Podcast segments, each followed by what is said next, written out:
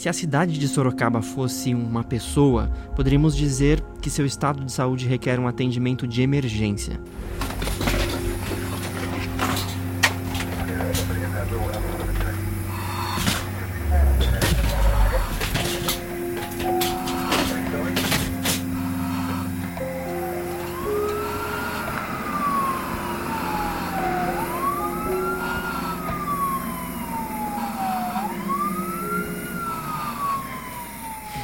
Uso de remédios em caráter emergencial, a paciente corre sério risco de seu organismo entrar em colapso. A própria prefeita Jaqueline Coutinho informou publicamente que os recursos próprios, chamados de Fonte 1, estavam esgotados já no mês de agosto. Se não tomar as medidas de contenção de despesas, Sorocaba corre o risco de colapsar. Enquanto isso, mais de 85 mil pessoas aguardam por consultas e exames na rede municipal de saúde. A espera por atendimento pode chegar até três anos para quem está nessa fila que só aumenta. Enquanto isso, a Santa Casa de Misericórdia enfrenta um cenário de escassez de recursos, condições de infraestrutura preocupantes. Em sua prestação de contas na Câmara, o provedor da Santa Casa, o Padre Flávio, falou sobre a importância de realizar compras importantes e executar reformas essenciais para a segurança dos pacientes. As emendas impositivas destinadas pelos vereadores ao hospital não foram pagas. Além de tudo isso que eu falei, há reclamações sobre a falta de alimentação integral para pessoas que se alimentam por meio de sonda, insulina para diabéticos e também pessoas que fizeram traqueostomia precisam de um filtro que é fundamental para evitar infecções, isso também está em falta. Estamos, portanto, diante de uma crise orçamentária na saúde. Em razão disso, foi instaurada nessa semana uma CPI que vai investigar possíveis irregularidades relacionadas a essa situação. Afinal, por que os 570 milhões de reais foram completamente gastos antes do fim do ano, deixando caixa para a saúde vazio?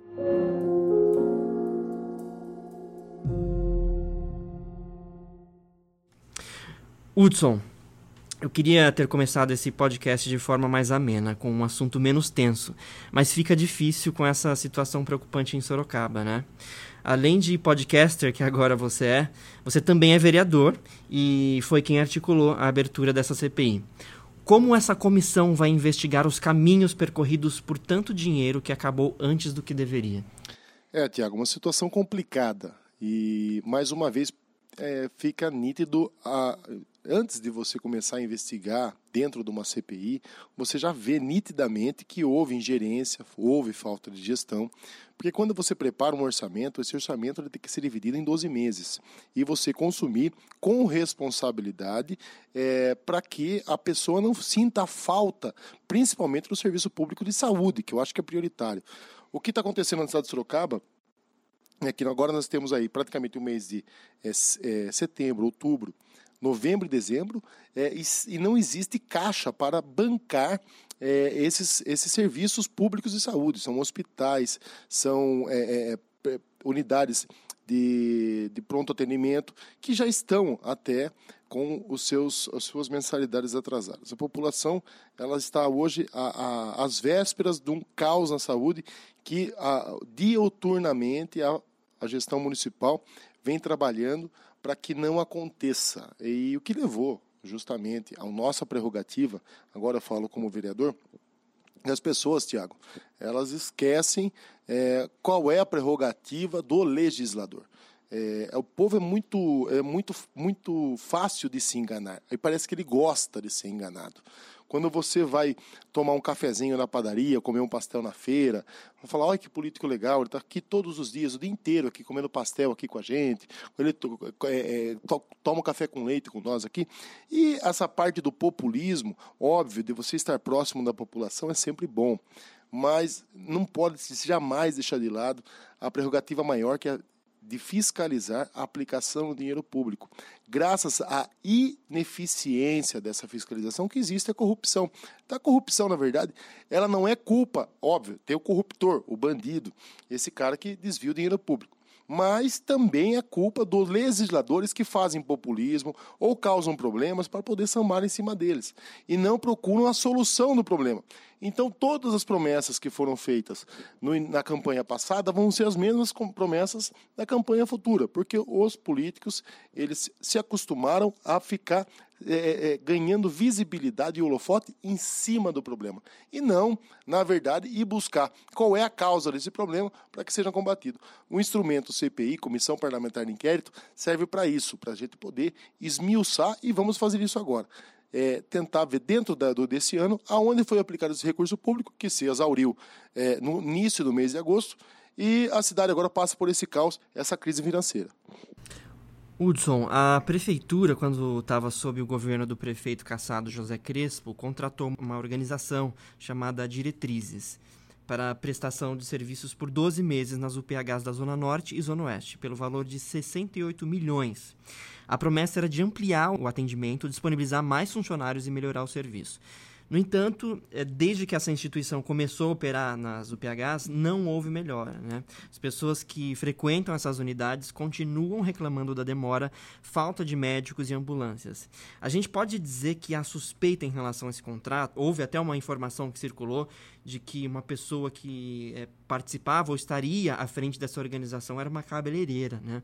É, não sei se isso procede, mas quer dizer, como que uma pessoa que não atua, não atua na área da saúde pode é, participar ou gerir uma empresa de prestação de serviços médicos. Você está por dentro desse assunto? Eu, eu sabia até o início da, da abertura da CPI tudo aquilo que você sabe o que as pessoas sabem, aquilo que a mídia expõe. A CPI ela permite com que a gente se aprofunde. É, hoje, por exemplo, já tive informação que essa pessoa, que era presidente do conselho, é, por ser uma organização social, é, é esse conselho é formado por pessoas da sociedade. Então, por isso que, é, é, no caso, foi dito que ela era uma cabeleireira.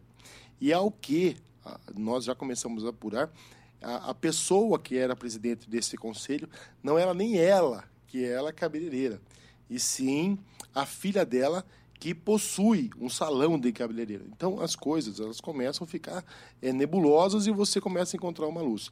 Obviamente, reclamação na saúde sempre vai existir. Se as pessoas saírem daqui agora da cidade de Sorocaba, que estamos aqui a 80, 90 quilômetros de São Paulo, e for até o Albert Einstein, do seu pronto-socorro, elas não vão ser, conseguir ser atendidas é, em 30 minutos, e nem, muitas vezes, nem em uma hora. Eu falo até uma questão pessoal, é, a minha sogra, por exemplo, ela esteve na, num hospital particular aqui de Sorocaba, e ela demorou para ser atendida a questão de uma hora. E muitas vezes isso gera reclamação. As pessoas que estão doentes, que estão com problemas de saúde, ela quer o pronto atendimento, ela quer ser atendida imediatamente, porque é, perante as demais, sempre a gente acha que o nosso problema é maior, aquele sofrimento nosso é maior. Então, reclamação na saúde é quase que inevitável. O que você tem que avaliar é, dentro do número de pessoas que está sendo atendida, qual é o percentual de reclamação. Obviamente, se temos um instituto como esse, e agora a gente vai apurar isso, nós temos 50% das pessoas que são atendidas reclamando, aí é uma coisa alarmante. Agora, dentro de um, cenário de 40 mil pessoas que passaram pela entidade, você tem uma reclamação de 5%, obviamente isso é até tolerável. Mas tudo isso tem que ser é, colocado de forma comprovada. Que existe muito hoje, a gente sabe, é o denuncismo via celular. A pessoa chega lá, ela nota que está demorando um pouco o atendimento, ela liga o celular, faz um vídeo e põe na internet. E esse tipo é, de material, ele é, é, é, é assim, é revoltante, muitas vezes, para quem assiste, e aquilo sabe, e essa revolta ela é absorvida pelas pessoas que assistem e acabam sendo viralizadas. Mas temos que sempre apurar se existe a falha em si ou se existe uma coisa pontual. Obviamente que a coisa boa, a pessoa vai lá e é bem atendida, ela não faz um vídeo e não coloca isso na internet. Ela não fala assim, olha, estou aqui, estou sendo muito bem atendida. Não. Até porque se colocar isso, malemar, quatro, cinco pessoas vão se interessar por esse vídeo. As pessoas hoje, elas têm é, dentro dela é, uma aproximação por notícias assim, é, é, que, que, que, causam revolta, que causam indignação. É isso que mais se, se viraliza dentro das redes sociais. Mas antes de qualquer coisa, esse instituto em si, ele faz parte de tudo isso. Eu, na minha opinião, acredito que os recursos que estão sendo aplicados é, é, são acima do que eles, eles estão prestando, mas tudo isso tem que ser avaliado. Até agora, o que, o que a, a CPI é, é, tem como conhecimento é de que existem vários indícios de irregularidades. Agora, se esses indícios são verdade ou não, agora o nosso trabalho começa, porque muitas vezes a empresa apontada, ela pode ser inocentada e ter uma certificação de idoneidade ou não. Eu já vi empresas aqui, por exemplo, que eu fiz CPI, uma empresa chamada CIES Global, que recebeu dinheiro público e é, é, recebeu é, esses, é, esses recursos sem a comprovação de que ele estava é, fei, tinha feito aqueles, aquelas práticas é, no seu dia a dia. Então, são situações que só um trabalho como esse que você consegue devolver um resultado para a população. Agora você falou, há indícios de irregularidade, né? além do fato do dinheiro do Caixa da Saúde ter terminado antes do ano acabar, o que mais eh, motivou a abertura dessa comissão parlamentar de inquérito? Existe denúncias falando da falta de medicamento. As pessoas vão até esses institutos, essa, essa, a UPH da Zona Oeste e Zona Norte, é, falando do Instituto Diretrizes, e dizem que não existe medicamento lá para. Quando você faz o atendimento, você geralmente, algumas, algumas é, patologias você pode medicar ali com, com medicação gratuita. E isso não está sendo disponibilizado. Então, isso é, é gratuita, mas o Instituto paga né? e cede para a população gratuitamente. Então, isso deve ser averiguado. Mas também tem outros contratos. Tem empresas hoje, por exemplo, tem uma empresa da saúde que cuida dos CAPs, que ela estava sendo remunerada mensalmente pela prefeitura, e até é, o que se sabe, nos últimos 11 meses, essa chama, acho que PGP, é, não existia contrato.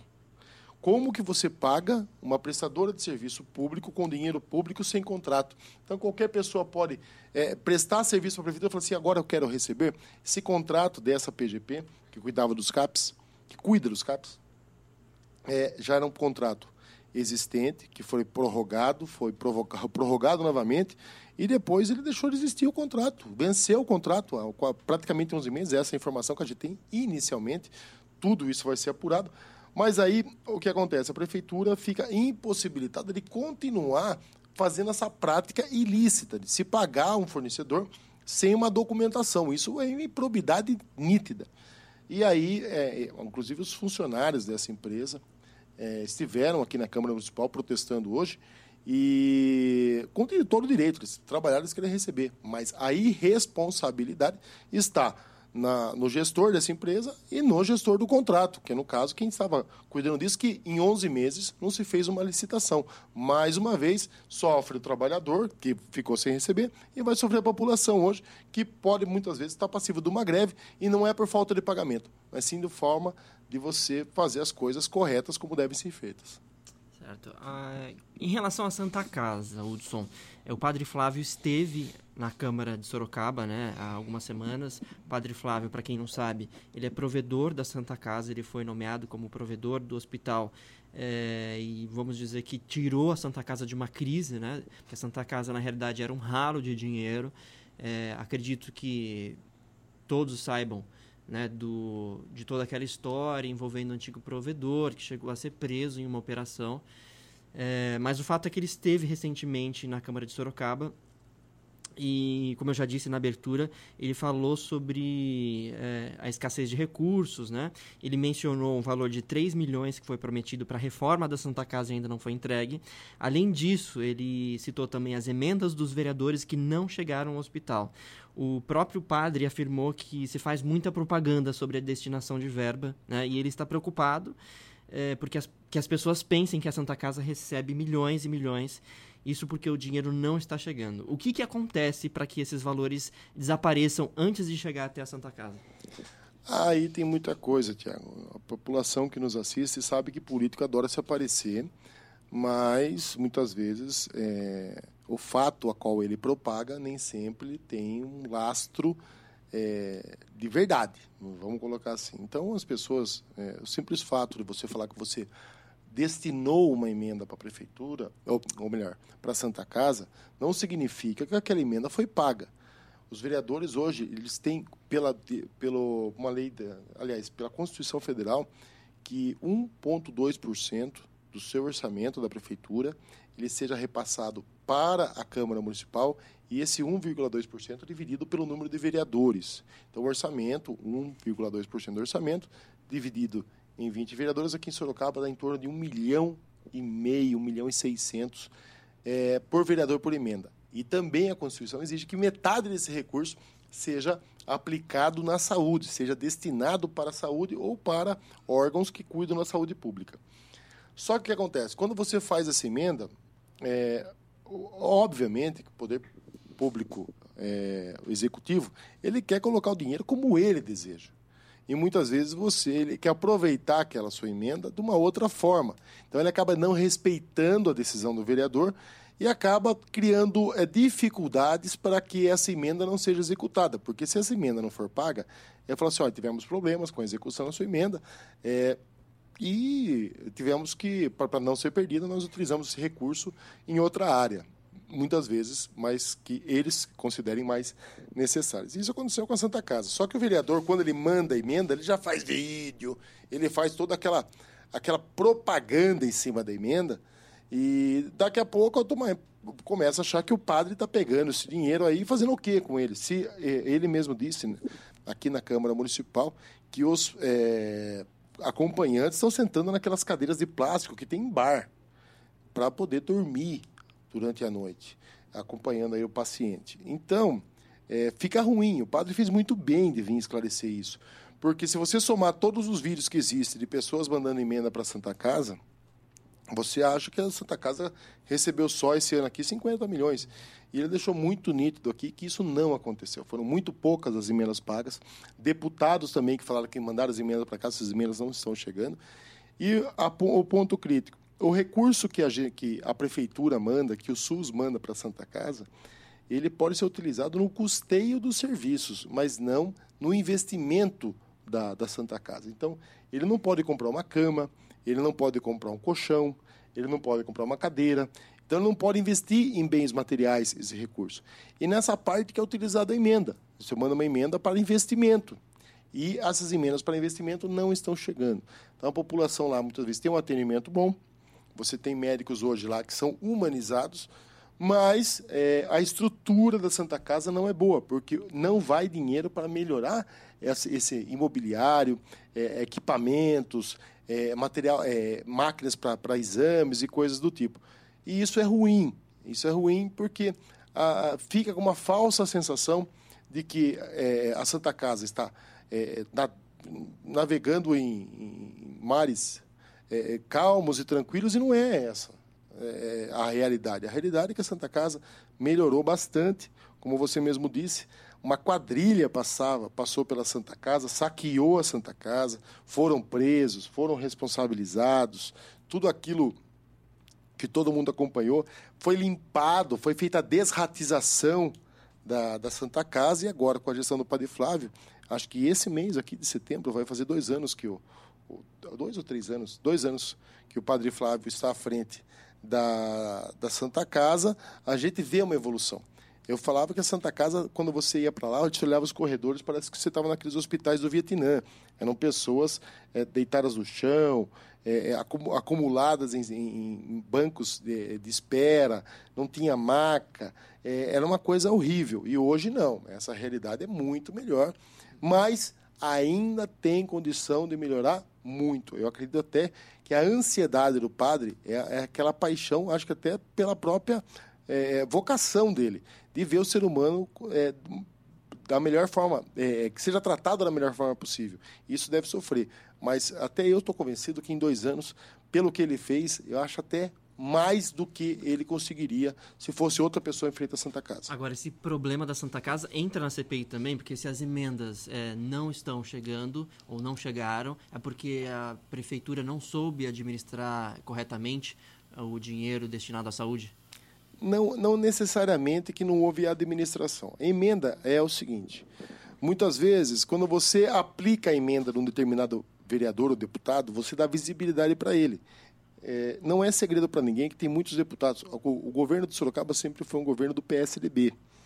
É, e muitas vezes, quando vem uma emenda de um partido opositor, de um deputado de um partido opositor, prefere-se, acredite ou não, essa parte é muito interessante. Prefere-se não se utilizar-se dessa emenda para não dar visibilidade para o político opositor.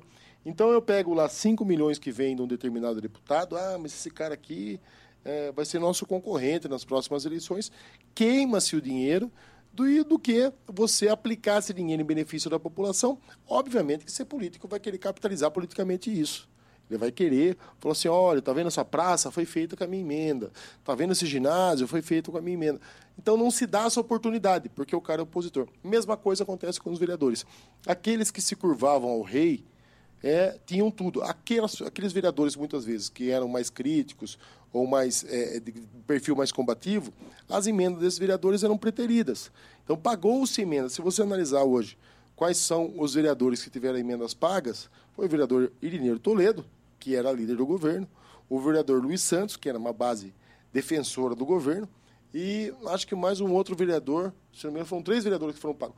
O restante não foi pago. Todas aquelas pessoas que faziam críticas ao governo ou que não concordavam com algumas coisas do prefeito é, não tiveram emendas pagas. Agora eu pergunto, foi, esse, foi o vereador que foi prejudicado? Não, quem foi prejudicado foi a população que não teve aplicação.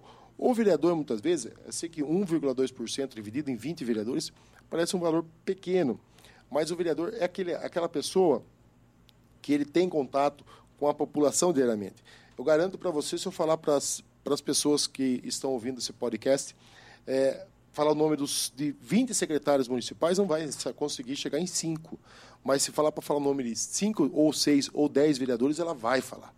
Então, por quê? Porque o vereador ele tem a porta aberta no seu gabinete, ele está no plenário todo dia, está fazendo visita nas ruas, está fazendo reunião com, com a população. Então, ele tem, muitas vezes, uma visão de gestão, uma visão administrativa diferenciada. E nessas emendas você tenta corrigir algumas coisinhas pontuais. Então, você não respeitar essa prerrogativa constitucional é grave. É grave porque o que já está tentando fazer aqui é só consertar um pouquinho, melhorar a situação para a população perto do que chega para a gente. É um absurdo, né? A gente tem então aí uma instrumentalização é, das verbas, ou seja, a utilização do poder de, de gerir é, o dinheiro para benefícios políticos, enfim. É, agora, Hudson, a psicóloga Kelly Cristiane Schettini, que era secretária da Saúde, pediu exoneração, coincidência ou não, logo após o anúncio da instalação dessa CPI. Você acha que a decisão dela em deixar a Secretaria da Saúde pode estar relacionada com a abertura da CPI? Olha, fica difícil afirmar, mas é, pode ser sido uma coincidência. O anúncio da CPI foi na terça-feira e a, a, a, o pedido de, de afastamento dela partiu dela mesmo na quarta. Mas eu acredito que a situação dela estava se tornando insustentável, tá? É, não só pela CPI, mas pela a própria condição, porque ela era a gestora da saúde.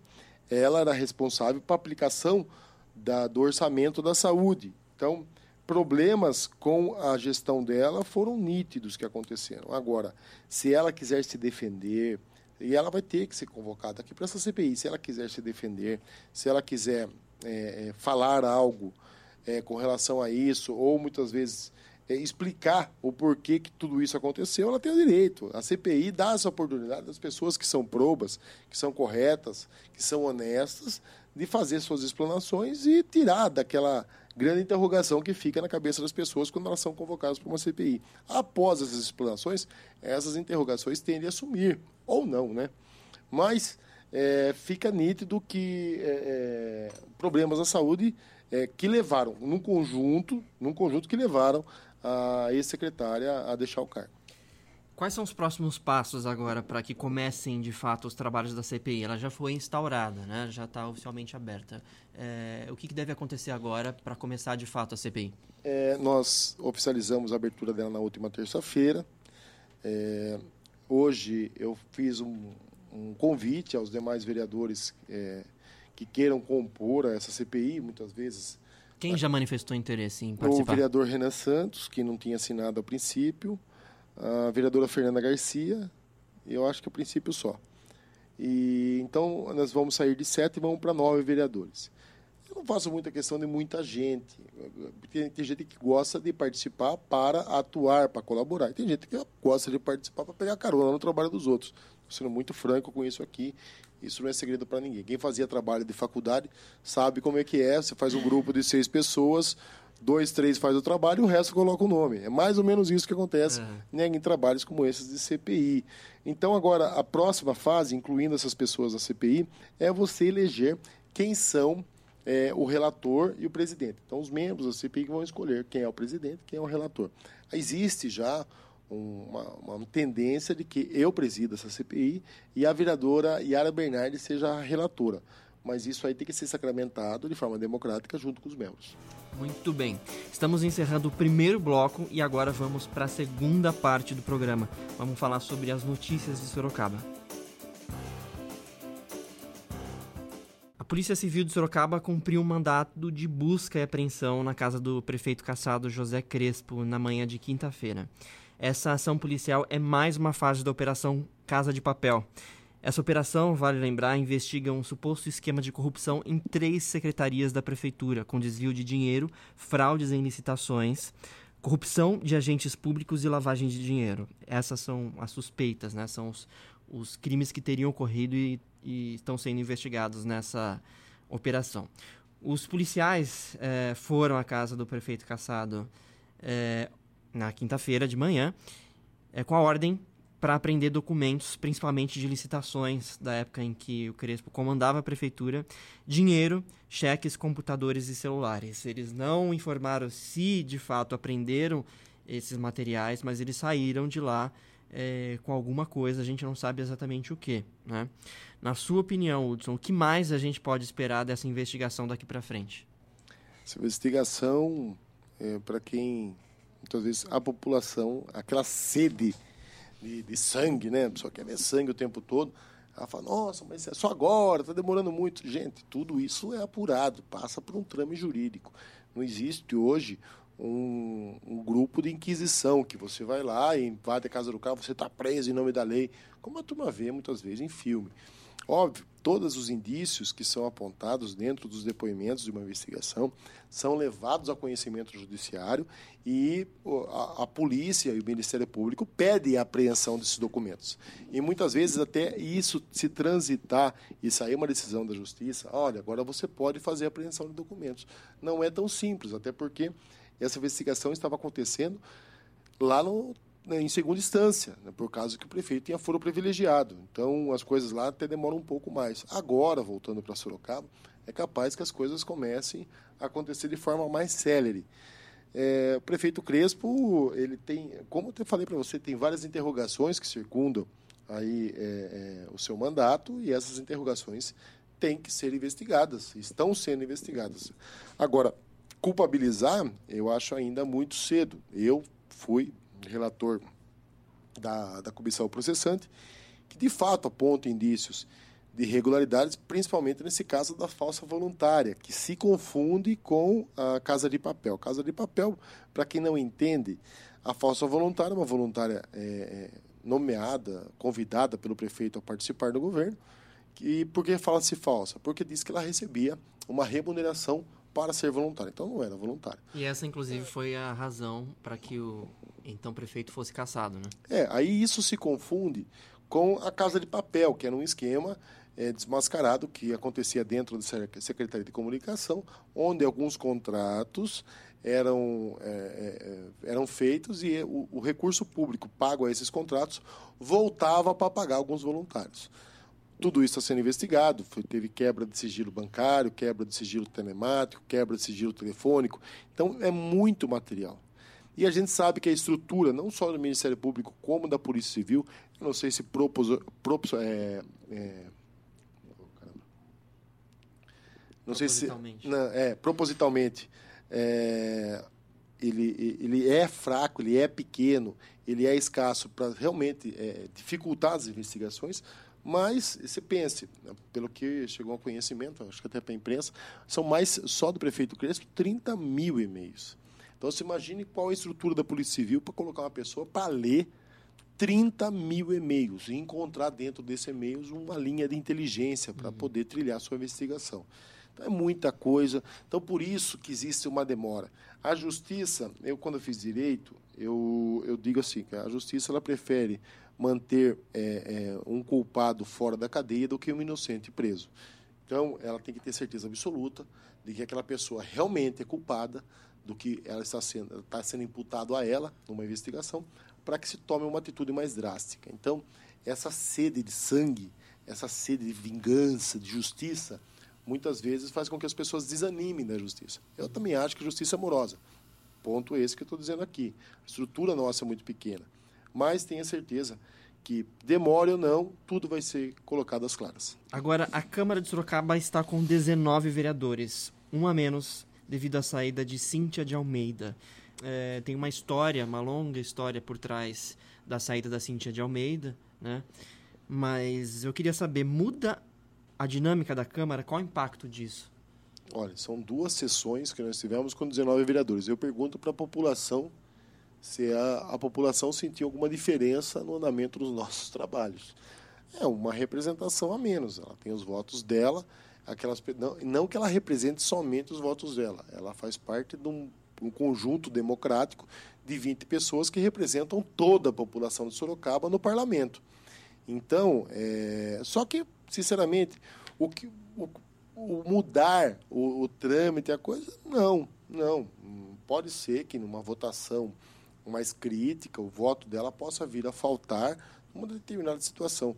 Mas no aspecto é, prático para a população, isso não vai mudar em nada. Eu acredito que é uma seara jurídica, não sei se as pessoas estão a par do que, do que está acontecendo, porque é que é, nós estamos com 19 vereadores.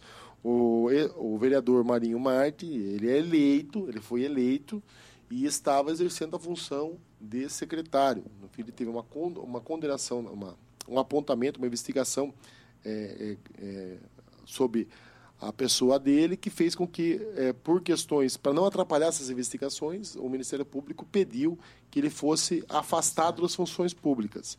E a Justiça concedeu esse pedido. Então, ele não pode, ele, tem um mandato, ele foi eleito, o mandato dele não foi cassado. Só que ele não pode é, estar exercendo a função pública. É interessante isso. E a Cíntia de Almeida é suplente dele. Enquanto ele era secretário, a Cíntia Almeida era uma vereadora suplente, uma vereadora que não alcançou o número de votos necessário, e ele fica, tipo, numa expectativa. Como ele era secretário, ela ficou atuando como vereadora todo esse tempo.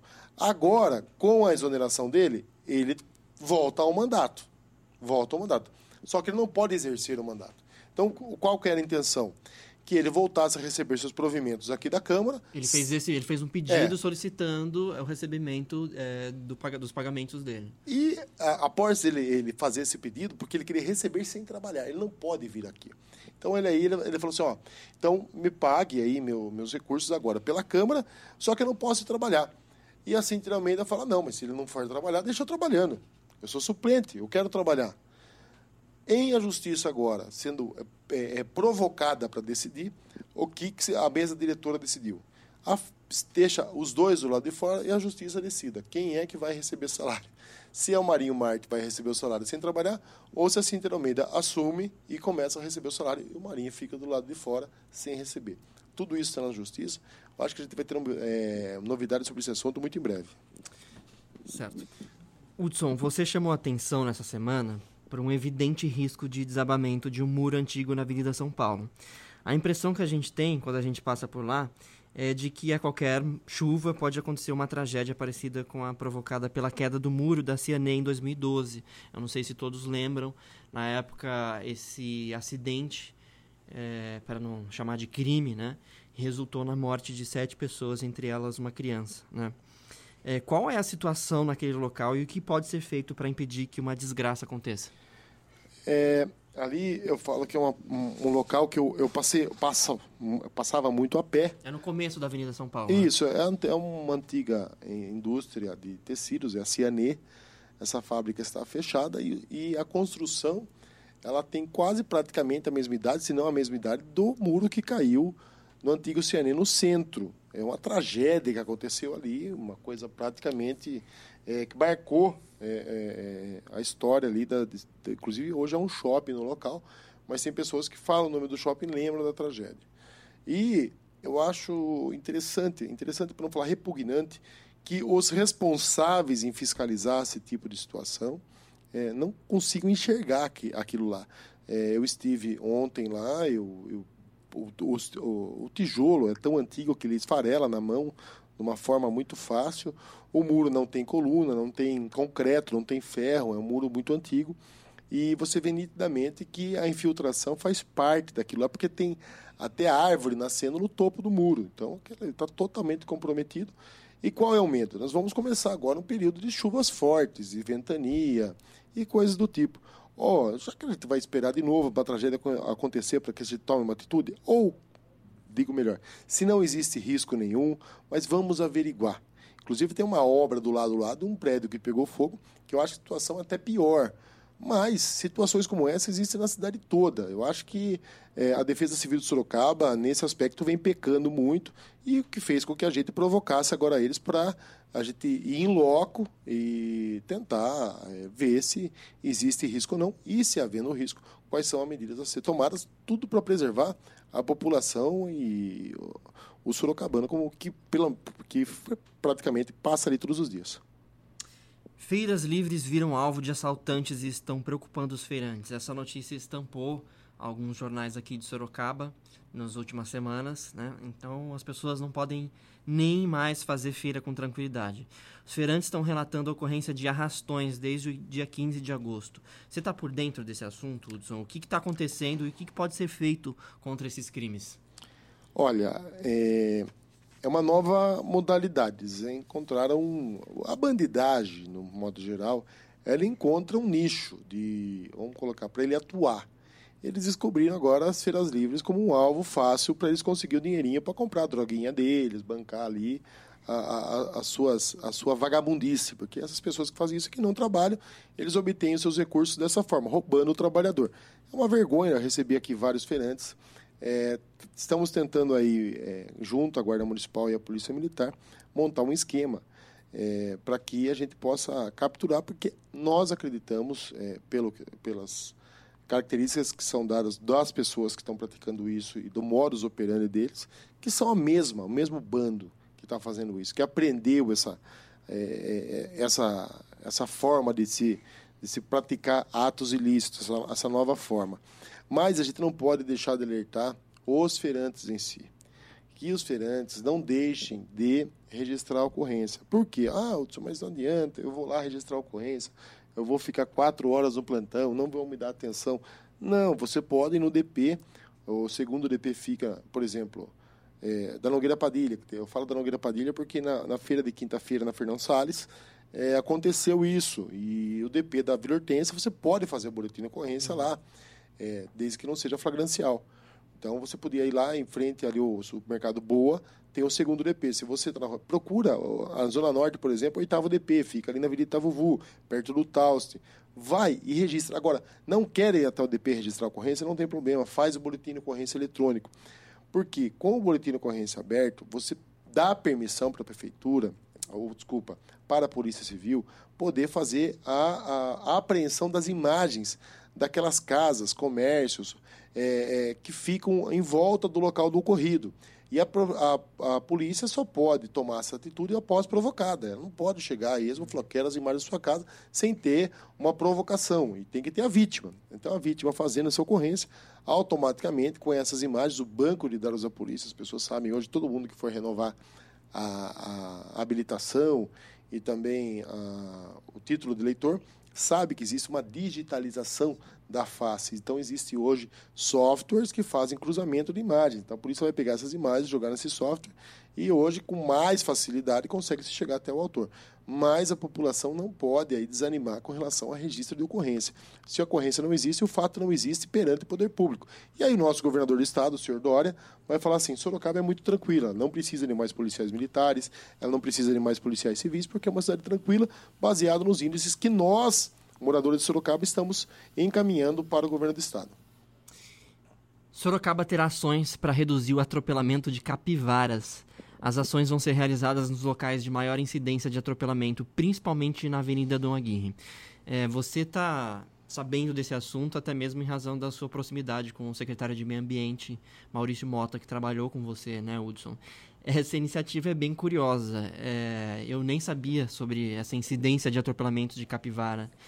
É, a capivara é um animal que virou já símbolo também da cidade de Sorocaba, né? De Votorantim também, mas é, Sorocaba Nós também. estamos importando o símbolo de Votorantim. Pois é, pois é, então, mas é, com frequência a gente vê capivaras ali na, em toda a margem do rio Sorocaba, né? Você, inclusive, é amigo das capivaras, que você não pode ver uma capivara que vai atrás para tirar foto. Com as capivaras, no É, Parque das Águas, inclusive. Eu vou, eu vou tentar fazer uma selfie com elas qualquer dia, mas esses dias eu estava com a prefeita Jaqueline e nós estávamos passando ali pela, pelo Parque das Águas e tinha uma família ali, capivaras maravilhosas ali, uma capivarona gorda.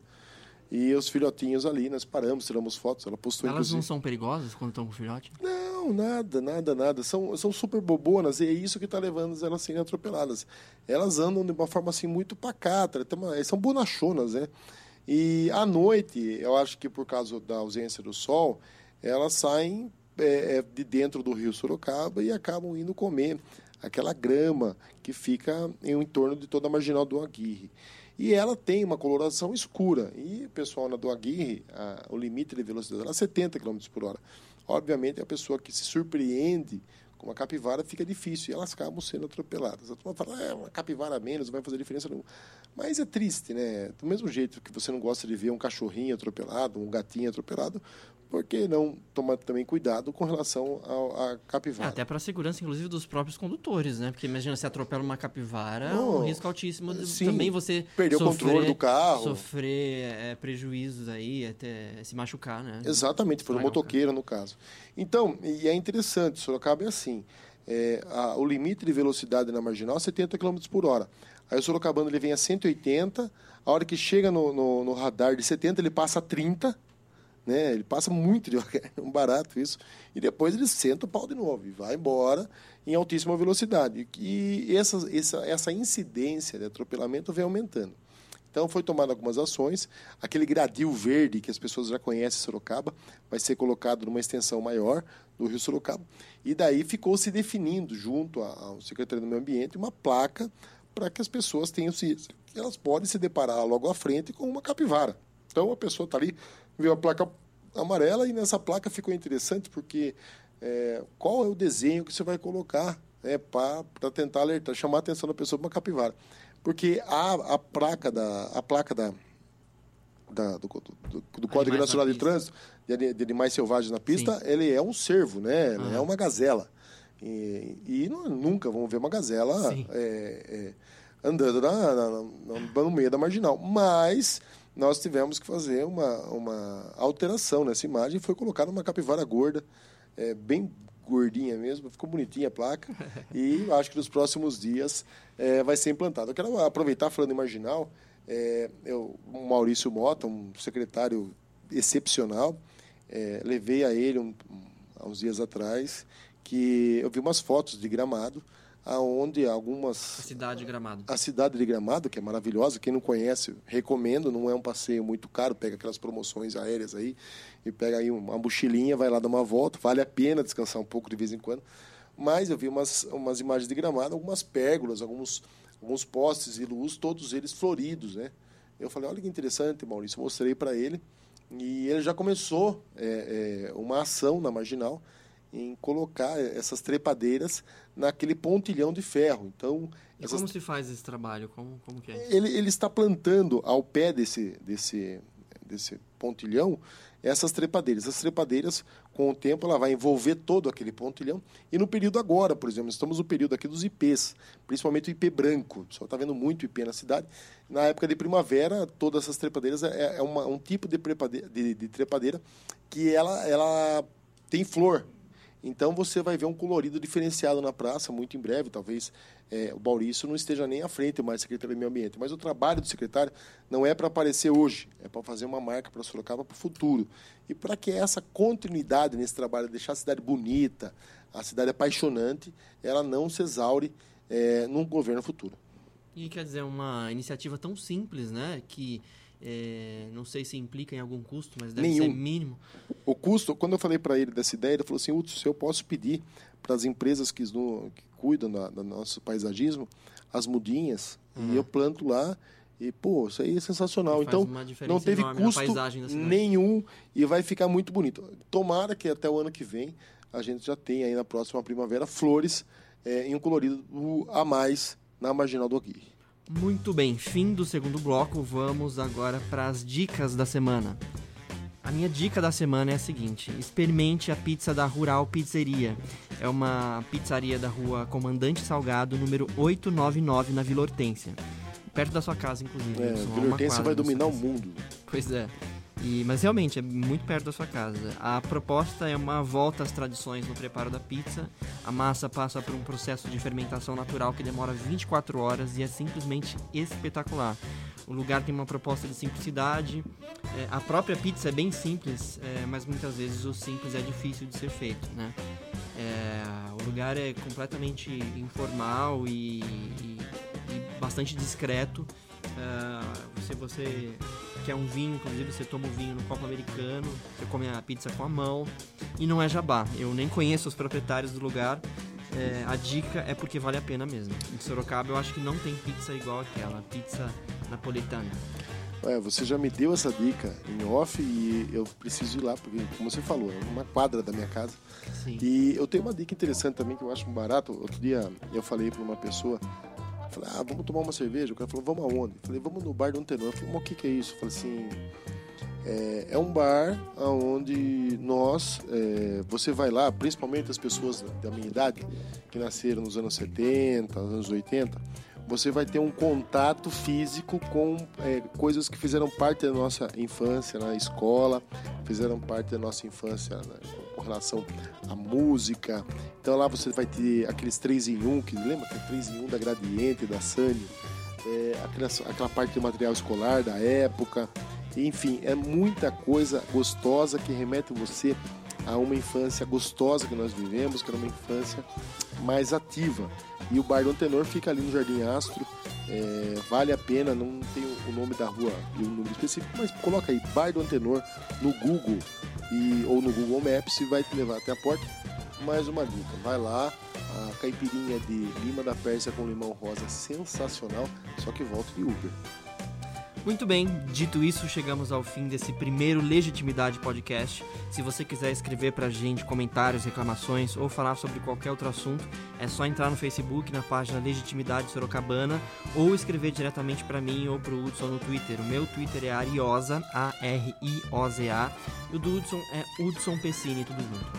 Nós ficamos por aqui, um abraço e até a próxima. Abraço a todos.